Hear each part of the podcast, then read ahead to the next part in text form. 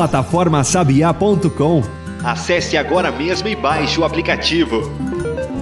Plataforma Sabiá anuncia mais um episódio do podcast Papo de Sabiá. Acompanhe o nosso canal. Olá pessoal, começando mais um episódio do nosso Papo de Sabiá pelas ondas da Sabiá News. Brincadeira, gente, pelas ondas das plataformas de streaming aí que vocês já estão habituados a nos ouvir, né? Bom, é, hoje a gente vai dar prosseguimento sobre a nossa temática da agricultura familiar, né? No primeiro episódio, vocês ouviram aí o bate-papo aí, essa relação é, da agricultura familiar, conceitos, é, é, exemplos, né? O impacto da agricultura familiar nas nossas comunidades com o secretário de Agricultura de Mossoró, Fabiano Moreira, né? E para Jean é Fabiano Richelli. Mas é isso, a gente vai continuar hoje né, com essa temática, falando um pouquinho mais sobre agricultura familiar e agroecologia, mas antes de anunciar o nosso entrevistado de hoje, vamos acionar ele, Jean Berg. Tudo bem? Seja bem-vindo. Olá, Carlos Adams. É uma satisfação falar desse tema, né? Vamos ampliar, vamos aprofundar mais. E se você ainda não ouviu o primeiro episódio, volta lá, escuta o primeiro episódio que ficou muito bom, falando de políticas públicas, de produção animal.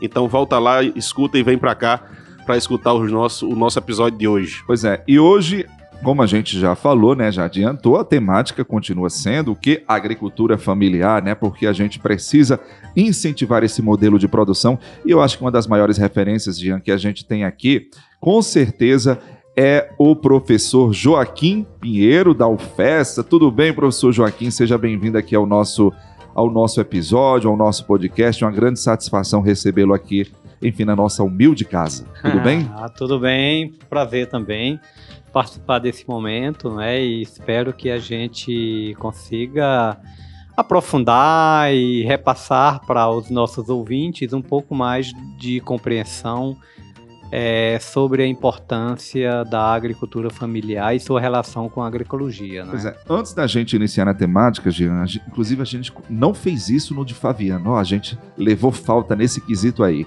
Mas eu quero que o professor Joaquim se apresente. Quem é o professor Joaquim?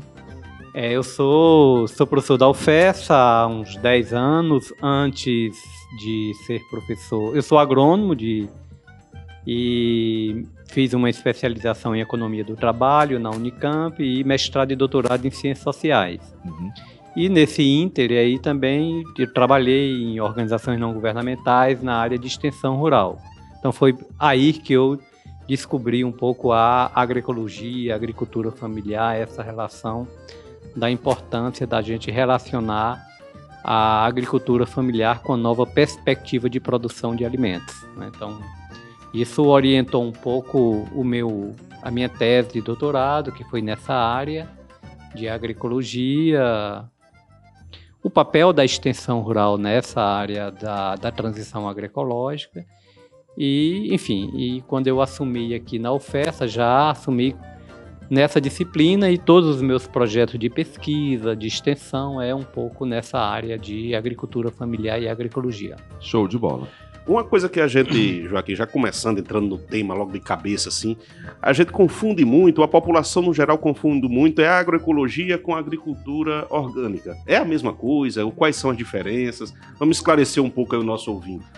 É, eu diria que é a mesma coisa e que é diferente também. Não é porque é, a a ideia da, da agroecologia é, vamos dizer, é a ideia de realmente você fazer uma transição no processo produtivo. Não é? No caso de, de você fazer uma, uma mudança de uma agricultura convencional, quimificada, é, mecanizada, pesada ou com insumos químicos, se for produção animal, com antibióticos, com, enfim. E a ideia de você ir fazendo essa transição para uma agricultura orgânica. É, no caso da agroecologia, é, vamos dizer, tem esse aspecto de, vamos dizer, da transição produtiva, não é? Mas também tem, tem outras características, não é? Então, vamos dizer, quem são os sujeitos da agroecologia? Quem são os protagonistas principais da agroecologia? É essa categoria social que a gente chama de agricultura familiar né? São os agricultores tradicionais, vamos dizer, em outros países chamamos os camponeses, né, os, enfim, os indígenas, os quilombolas.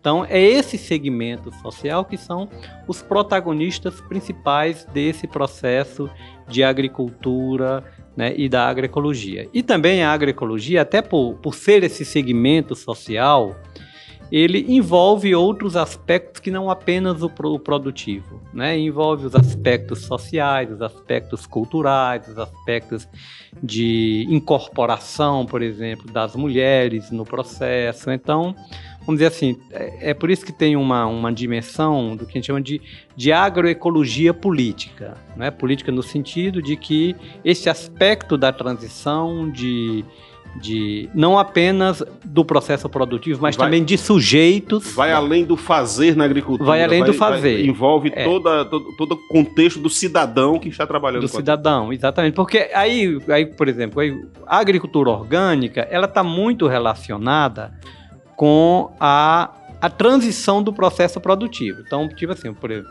o que é um produto orgânico lá no supermercado? É um produto que ele, por exemplo, hoje já tem, por exemplo, que é um frango, uma carne orgânica, um ovo orgânico que é vendido no supermercado. Ele, então ele foi certificado que ele não usa antibióticos, que ele não usa os transgênicos, então a ração é uma ração orgânica.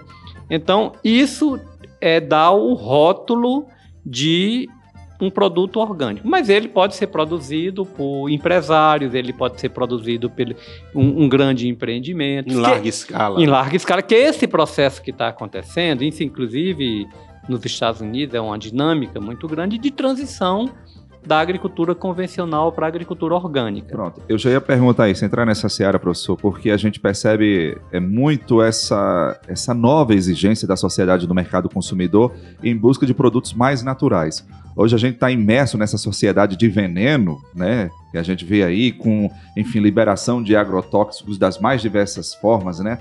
E a gente vê a população cada vez mais preocupada, né, receosa com a questão desses, desses defensivos todos aí, né, e em busca dessas alternativas.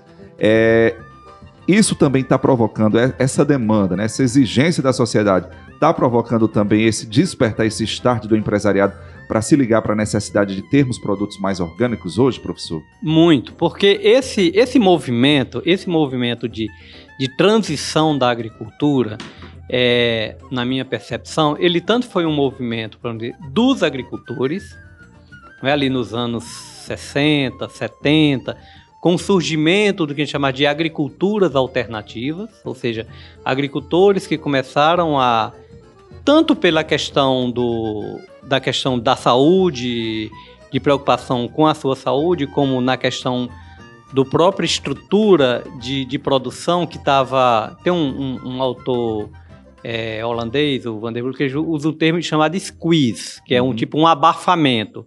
É seja, um, um, uma estrutura de produção que estava expulsando os, vamos dizer, a agricultura familiar do processo, os camponeses, os pequenos produtores. Então, esses agricultores eles foram transitando para um outro tipo de agricultura e foram é, é, construindo uma agricultura menos dependente dos insumos externos, uma agricultura mais sustentável, inclusive do ponto de vista econômico.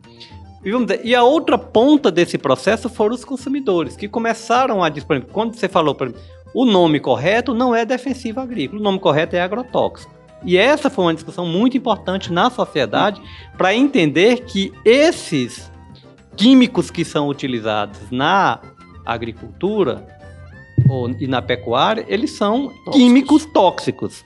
Né? Então, é, foi uma, uma tentativa de amenizar. É, né? e foi uma briga histórica nos anos 70 o, e 80 para. O, defe, o, o, o, defensivo talvez fosse um eufemismo aí para amenizar. Olha, não é bem um agrotóxico. A gente está defendendo né, a lavoura de é. pragas, mas defende de uma forma tóxica. Porque o defensivo é inofensivo, né? Quer dizer, é um defensivo. Quando você diz agrotóxico, você está dizendo que ele é um tóxico que você tem que ter cuidado. Enfim, e aí começou. Parece uma coisa simples, mas muda completamente o contexto, Isso. né? A percepção de quem está consumindo. É, é, e aí eu acho que esse foi o primeiro momento. Eu acho que tem dois grandes momentos na, nos consumidores, nesse, nessa, o que alguns autores chamam chamado a virada alimentar. Não é? O primeiro momento foi esse, lá nos anos 70, vamos dizer, o que a gente chama lá na primeira Revolução Verde, que foi a descoberta, por exemplo, dos agrotóxicos, né, de que os alimentos, eles mantêm os resíduos nos, né, tóxicos nos alimentos, então você está consumindo um produto contaminado, né? E, vamos dizer, e a outra mudança que já veio no final do, do século passado, início desse, que foi os transgênicos. A insegurança de quais os riscos para a saúde que os transgênicos provocam é, na alimentação. Então, esses, e aí, logicamente, por exemplo, na parte animal, a história dos antibióticos, e aí vem o, o, o bem-estar animal. Então, é muito importante em toda uma área hoje da, da dos estudos da, da, alimentação que é por isso que outras vamos dizer outras áreas do conhecimento estão se envolvendo nesse aspecto é muito interessante a agroecologia porque ela vai envolvendo outros segmentos o, o, a área da nutrição foi muito importante né? porque vamos dizer o que era o, o que era o consumidor nos anos 70 80 no Brasil era aquele que era a história da moderna, porque a modernização da agricultura, ela foi uma modernização na lógica da modernização da sociedade, se tornar uma sociedade urbana, industrializada, com onde você não produzia a sua alimentação. Então, tipo assim, você cons... o que era o que é uma família moderna nos anos 80? Né, no Brasil, uma família que ia no supermercado, enchia o carrinho de enlatados né? E na sua casa. Status, tinha... né? Dava até o é, status. É status, né? Era o moderno, era isso, é. né? E aí você ia, os enlatados e você, os ultraprocessados que hoje são, são chamados, né? Isso era o símbolo da. E você ia, e, você, e a sociedade foi abandonando os hábitos culturais tradicionais. Então é como se você, né? É como se você comesse uma galinha caipira, um ovo caipira, uma tapioca, né? É como se fosse coisa do atraso. Tipo assim, é como se você não conseguiu ainda entrar na modernidade. Isso, né? Cuscuz, né? essas coisas todas. Exatamente. Então, você, macaxeira. Macaxeira. Né? Então você pega hoje, por exemplo, né, essa, essa área da nutrição, hoje ela diz exatamente o contrário. O que é uma alimentação saudável? Tipo assim, evite os ultraprocessados.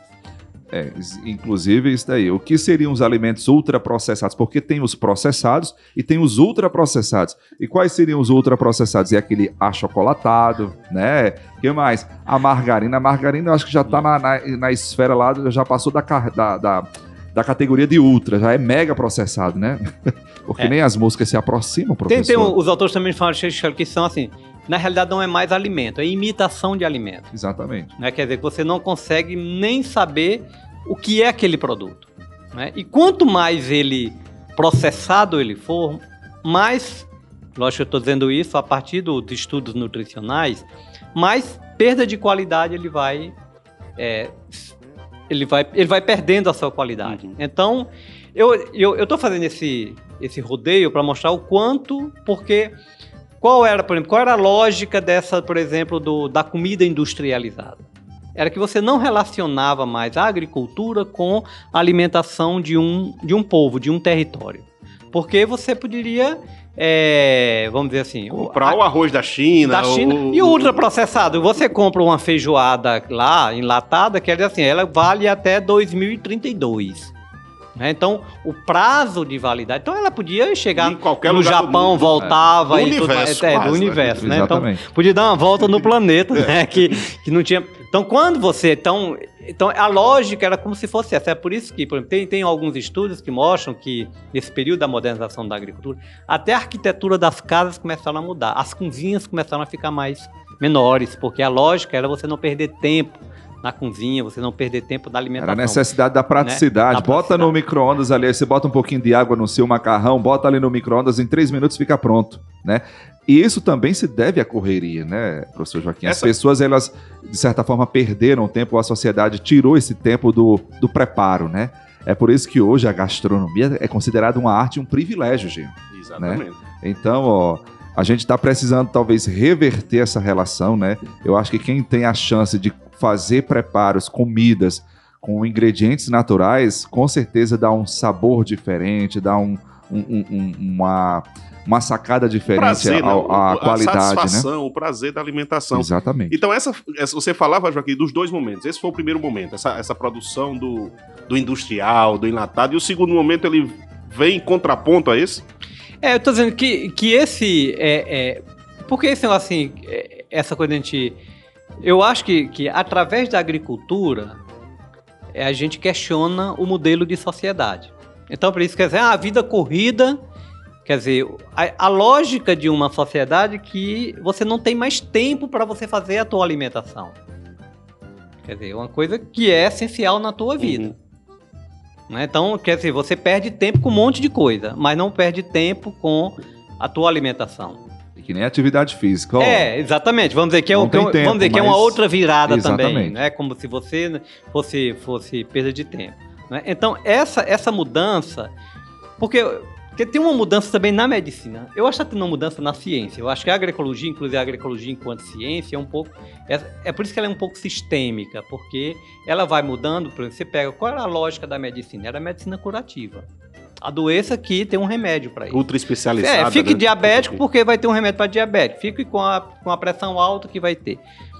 A mudança nessa virada é que, tipo assim, inclusive a medicina também está mudando, essa coisa de ser mais preventivo. Onde é que está a tua saúde? Está na alimentação. Está no teu ritmo de vida. tá Você no... é o que você come. Isso. Exatamente. Então, esses, esses valores começaram a ser, a ser mudados.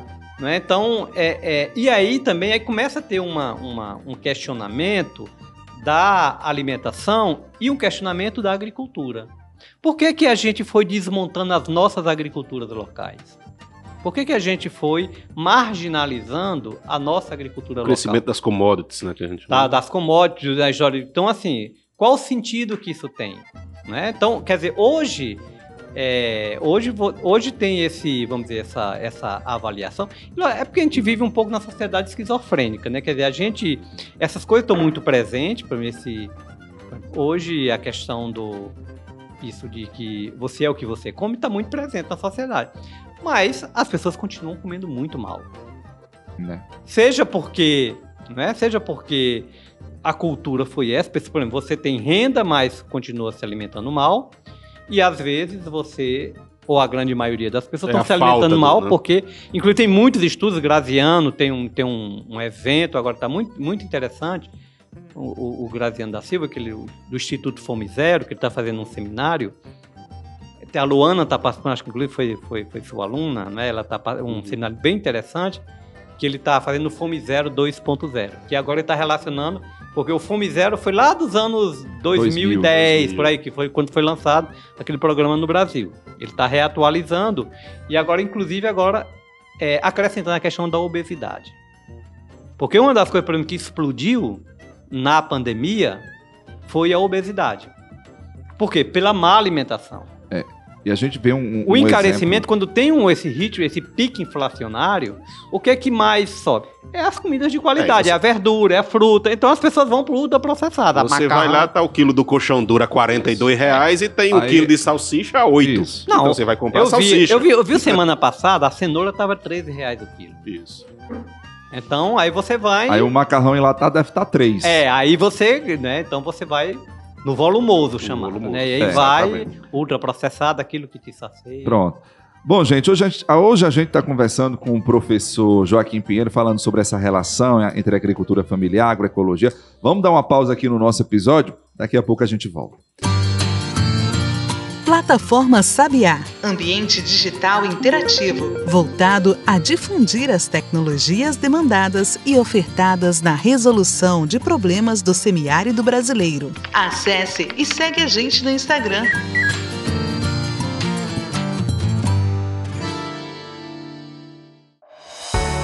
A plataforma Sabiá oferece banco de editais, de ideias e de pesquisadores. Tudo num só lugar. É só colocar a palavra no buscador do nosso site e verificar os resultados. Plataformasabiá.com. Vitrine tecnológica do semiárido brasileiro. Bom, de volta aqui com o nosso Papo de Sabiá. Hoje a nossa temática é sobre a agricultura familiar e essa relação necessária, importante com a agroecologia. O nosso convidado é o professor Joaquim Pinheiro, professor da casa aqui da UFESA, e hoje a gente está falando sobre essa relação aqui. Professor, a gente estava falando aí da, da questão do, da necessidade né, de, de se redescobrir ou de se ter mais é, o alimento, o, o, o verde, né, o, a essência do verde nas nossas mesas, né, o, o puro, né, o original. E a gente percebe que, paralelo a isso, a indústria ela já se tocou, né, eu falo da indústria de alimentos com mais é, precisão, que eles estão começando também a rotular, quando você vai lá no supermercado, é que tem lá o selozinho 100% natural, Uhum. orgânico, é, produto livre de, de agrotóxicos. Como é que a gente faz? Nós somos consumidores. Isso realmente confere, sabe? Você, o, o senhor que é dentro dessa, dessa temática da agricultura familiar, da agroecologia, o que é que o senhor acha dessa nova realidade desses alimentos que já começam a aparecer com esses selos? É industrializado, mas tem lá o selo é, de produto. dizendo, ó, eu- eu tenho um hambúrguer aqui. Aí tem lá dizendo, o hambúrguer é feito a partir de carne 100% processada. As vacas, sei lá, comeram é, é, alimentos que não foram, ração que não era trans, transgênica, não sei o quê, sabe? Enfim, o que, que a gente pode dizer dentro dessa temática aí, né?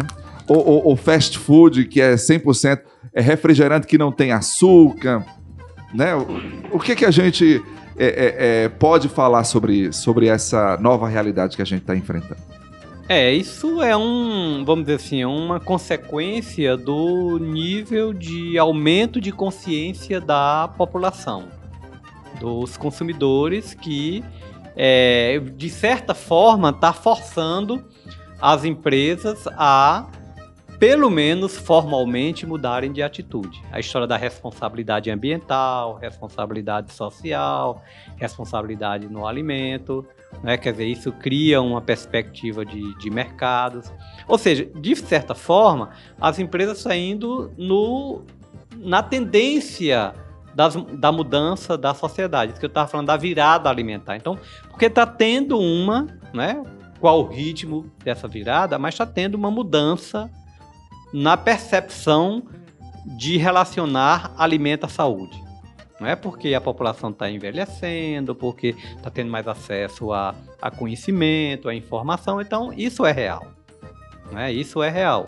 Então, de certa forma, as empresas buscam é, não perder o bonde, né? Entrar um pouco nessa. O que é que os consumidores têm que fazer? É cada vez mais se conscientizar, é cada vez mais buscar informações. Não é? E de, de preferência, não é? buscar um produto mais local, não é? buscar um produto mais. é, que é o que a gente chama da aproximação entre produção e consumo. Então, que é um pouco a experiência das feiras agroecológicas. Né? Inclusive, professor, a gente estava falando no podcast passado com o professor Fabiano, né, o secretário, sobre aquela questão, a relação que a gente tinha antigamente do leite. Porque hoje a gente tem o, leite pasteurizado, longa vida, né, aquele que vende na caixa. E, sei lá, até 20, 30 anos, o que era comum, pelo menos aqui em Mossoró, a gente tinha a figura do leiteiro, que vendia o leite naqueles, naqueles Latões, latões né, numa carroça, e que a gente, enfim, eu fui criado tomando leite assim, né? Por isso que eu cresci tanto. Eu tenho 1,90m de altura. Eu queria, eu queria só aproveitar essa temática da, da agroecologia, da feira agroecológica e, e trazer um pouco para esse, esse desafio que quem tem quem está na agricultura familiar, quem faz agroecologia, tem de acesso ao mercado. Como é que a gente vê isso? As, as feiras são uma alternativa, mas existem outros caminhos que vêm sendo trilhados? E fala um Uhum. pouquinho mais também sobre a feira. O, professor Joaquim, pessoal, tem um, um projeto muito interessante com as feiras agroecológicas que tem levado o nome da universidade, tem feito um trabalho importante junto aos agricultores familiares para incentivar esse tipo de comércio. Eu queria que você falasse um pouquinho da feira, mas também apontassem outros Outros. caminhos que vêm sendo seguidos. Exato. É, as feiras, eu, eu descobri eu as feiras agroecológicas no meu projeto de doutorado, né? O, porque é uma, uma experiência que tem em vários locais do Brasil, que é essa ideia de aproximar o produtor do consumidor. Por que foi que a modernização da agricultura fez? Foi distanciar a produção e o consumo. Quer dizer, você que consome, você não sabe nada sobre quem produziu aquele alimento, né? E e o, e o agricultor, o produtor, não sabe nada de quem consome. Então, é o que a gente chama do distanciamento. O que, que a feira agroecológica, que eu acho um exemplo máximo dessa aproximação, ela, ela faz? Ela aproxima. Quer dizer, quando você tá. É por isso que a feira agroecológica, de certa forma, ela é um resgate das feiras tradicionais. que as feiras tradicionais você comprava do, do produtor. Não é? Nessas feiras hoje que, por exemplo, você vai lá na Cobal, dificilmente você compra mais do produtor, você está comprando de um atravessador. Isso. Ele virou um Do comerciante. feirante, né, não é? mesmo? Exemplo, a feira agroecológica de Mossoró, que eu acompanho, que funciona aos sábados lá no. Eles são os produtores. Então, quando você vai lá e compra os produtos, você está falando com quem produziu aquele produto. Exatamente. Como produziu, por que, que ele não conseguiu produzir dessa forma, por que, que o produto está dessa forma. Então, você tem uma, você tem uma aproximação. É, e isso é muito interessante, por quê? Porque nessa aproximação, os produtores, os agricultores começam a perceber, por exemplo, quais são os interesses dos consumidores. É uma troca que a gente chama de um diálogo de saberes. Então, às vezes, por exemplo, eu experiência, por exemplo, os agricultores não produziam tomate cereja. Não fazia parte da cultura deles. Mas no contato com os consumidores, ah, você não Ele viu que enfim, existiu a demanda. Ah, existe possibilidade. E aí, a partir daí, eles começaram a produzir. E às vezes, por exemplo, os consumidores não consumiam determinados produtos. Mas, como estava lá na feira, ah, como é que é, enfim. Então, essa aproximação. Eu, eu, eu percebo assim, esse negócio da ignorância, que é uma coisa que a gente. A gente pensa que ignorante é quem não sabe ler. Né, que não é escolarizado. Mas a ignorância é o desconhecimento sobre determinadas coisas. Os consumidores são muito ignorantes também.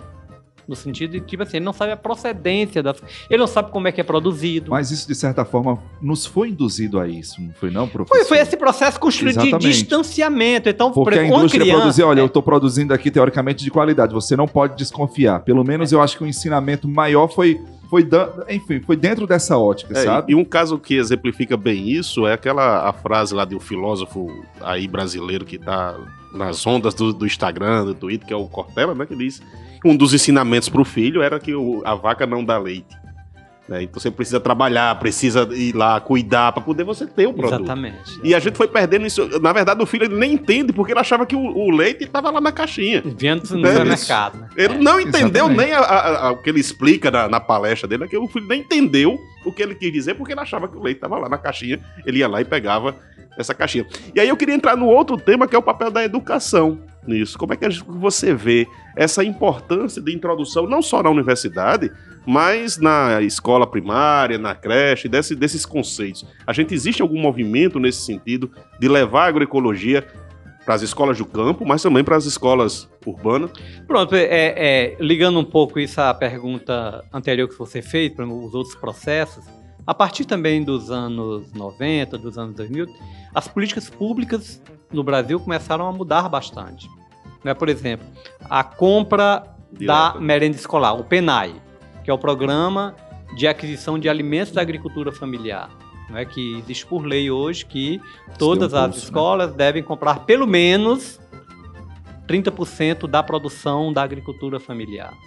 E se esse produto for orgânico, ele tem uma.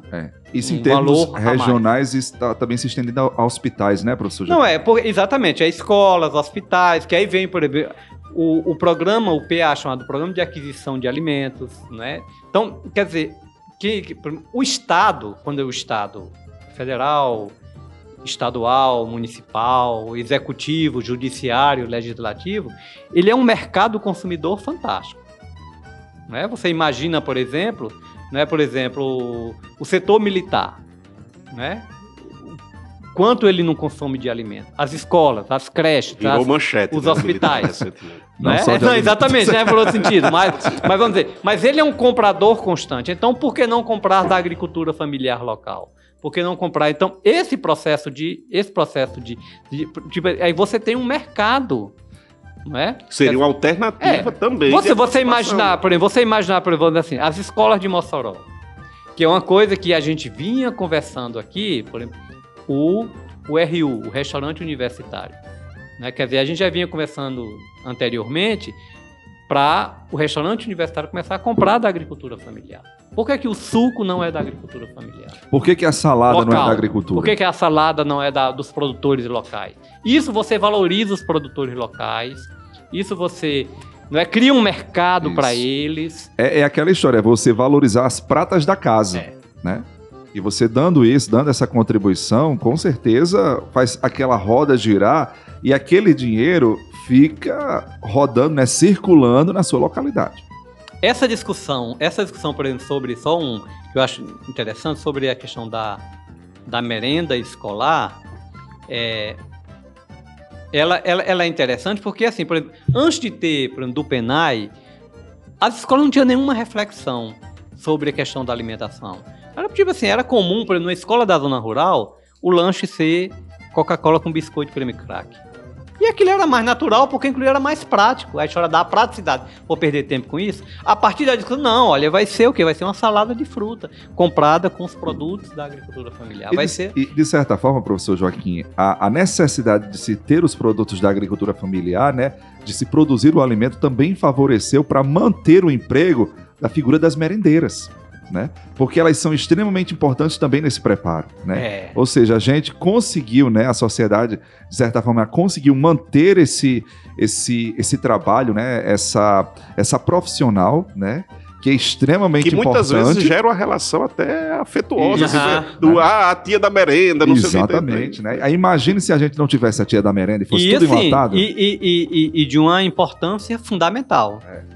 Não é? Porque é quem está cuidando da alimentação. Agora que esse- tenho alguns estudos que mostram que teve uma reação muito grande. Porque é tipo assim, as merendeiras tiveram uma reação tipo assim, ah, agora eu vou ter que trabalhar mais.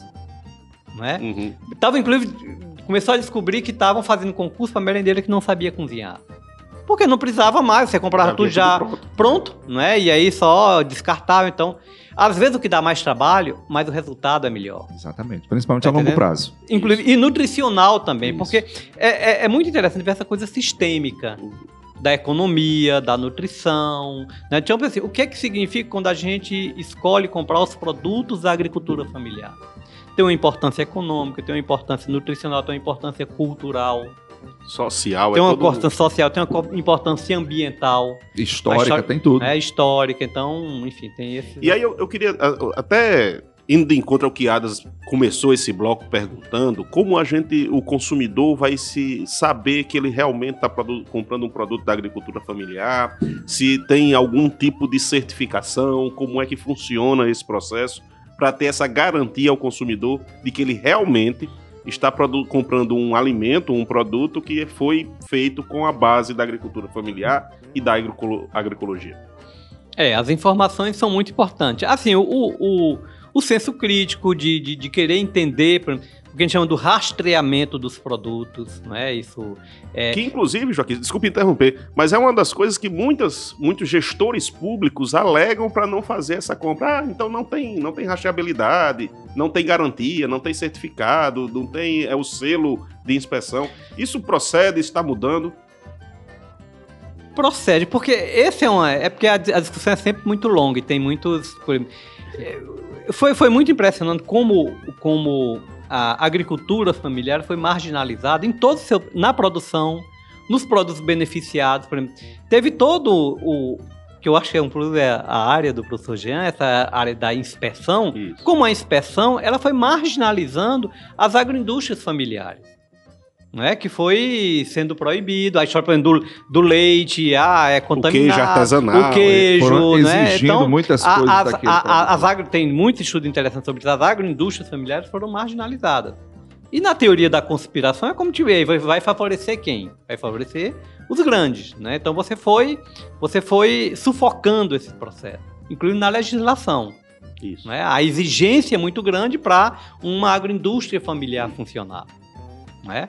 É, de um certo tempo para cá, começa a ter algumas mudanças, algumas percepções. Por exemplo, você queria assim, uma legislação mais municipal, que é mais flexível, porque esse alimento ele vai circular mais no município, não é um alimento que vai assim. Então, é- é- a política pública é muito importante. A política pública, o, o- o- a política pública, assim, a pesquisa, a extensão, o apoio do Estado. Porque, assim, esse, esse modelo de agricultura convencional e esse modelo do hábito, que a gente chama do sistema agroalimentar convencional, ele não se. Tipo assim, ele não se estruturou, ele não se consolidou espontaneamente. Não foi por geração espontânea. Foi um forte investimento do Estado em pesquisa, em extensão, em crédito, em políticas públicas, para que ele se estruturasse. Quando você pega, por exemplo, a história da Maísa aqui, toda a maíra ela se estruturou porque teve muito recurso da Sudene, do Banco do Nordeste, do Um BNDES. investimento pra se altíssimo. né? Então, assim, não tem, não tem milagre nesse processo. Então, é muito importante para a gente pensar. Porque às vezes a pessoa olha para a agricultura familiar e diz, ah, mas é muito, é muito acanhada, é processo. assim." Mas qual foi o apoio concreto que o Estado deu para que ele se concretizasse? Eu, eu, eu, eu vejo a agricultura familiar como uma realidade, mas também como um potencial. Com É vários desafios. É, né? lógico, é preciso a gente. É, tipo assim, a gente não pode ver num retrato, a gente tem que ver assim, quais são as possibilidades que estão ali, que estão adormecidas. É, exatamente. Que precisa a gente entrar enquanto instituição, enquanto prefeitura, enquanto. Sabe? Porque esse, esse é o processo. Esse, a política pública ela é fundamental para que, não é? Tipo assim, para chegar a um outro estágio. Uhum. Logicamente, a gente pode até. Os consumidores também. Essa foi a experiência, a descoberta que eu fiz na feira agroecológica daqui. Quem é que mantém a feira agroecológica? Uma feira que já tem há 14 anos. São os consumidores. Porque tem, um, tem esse tipo de consumidor em Mossoró, o consumidor que quer um produto orgânico, ele quer um produto agroecológico. Teve a fidelização. A né? fidelização total. Chova. Por exemplo, eu, eu, eu faço. Às vezes tem, tem consumidor que ele tá no veraneio de Tibau, mas ele todo sábado ele vem pra feira. Isso também eh, se Então, adaptou você eh, cria à um- questão da pandemia, porque o produtor, né, o agricultor familiar que participa, que comercializa seus produtos na feira, ele se adaptou à pandemia e colocou também um sistema de delivery. Aham. Isso. Né? Mas eu acho que isso é assunto para o nosso próximo episódio, tá certo? Joaquim, continua aqui com a gente, tá certo? Esse episódio a gente está chegando ao fim. A gente vai falar um pouquinho mais sobre feira agroecológica, entrar mais nessa seara da extensão rural, tá certo? E fica a deixa aqui, tá bom, gente? Agradecer o professor Joaquim, tá certo, Jean? E a gente segue pro próximo. Já fica o spoiler do próximo. né? É isso, gente. Abraço, ó. Fica ligado aí que tem mais agricultura familiar aqui no nosso canal. Até já. Você ouviu Papo de Sabiá. Podcast da plataforma Sabiá, uma iniciativa da Universidade Federal Rural do Semiárido em parceria com o Ministério do Desenvolvimento Regional. Até a próxima!